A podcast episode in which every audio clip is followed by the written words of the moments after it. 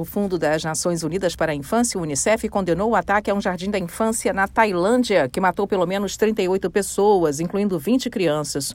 Uma das vítimas tinha dois anos de idade, segundo agências de notícias. O Unicef diz estar triste e chocado com o incidente trágico num centro educativo da primeira infância na província de Nong Lampu, no nordeste da Tailândia.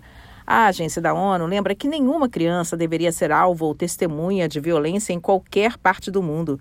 Para o Unicef, jardins da infância, creches, escolas e espaços educativos devem ser espaços seguros para crescimento e aprendizado.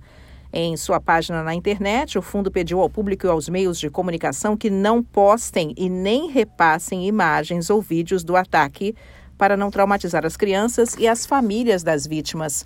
Ainda segundo agências de notícias, o autor do ataque chegou à escola atirando.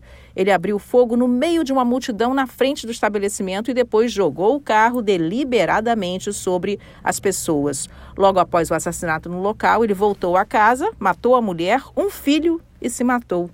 De acordo com a mídia local, o autor do ataque era policial, mas teria sido demitido da força. Da ONU News em Nova York, Mônica Grayle.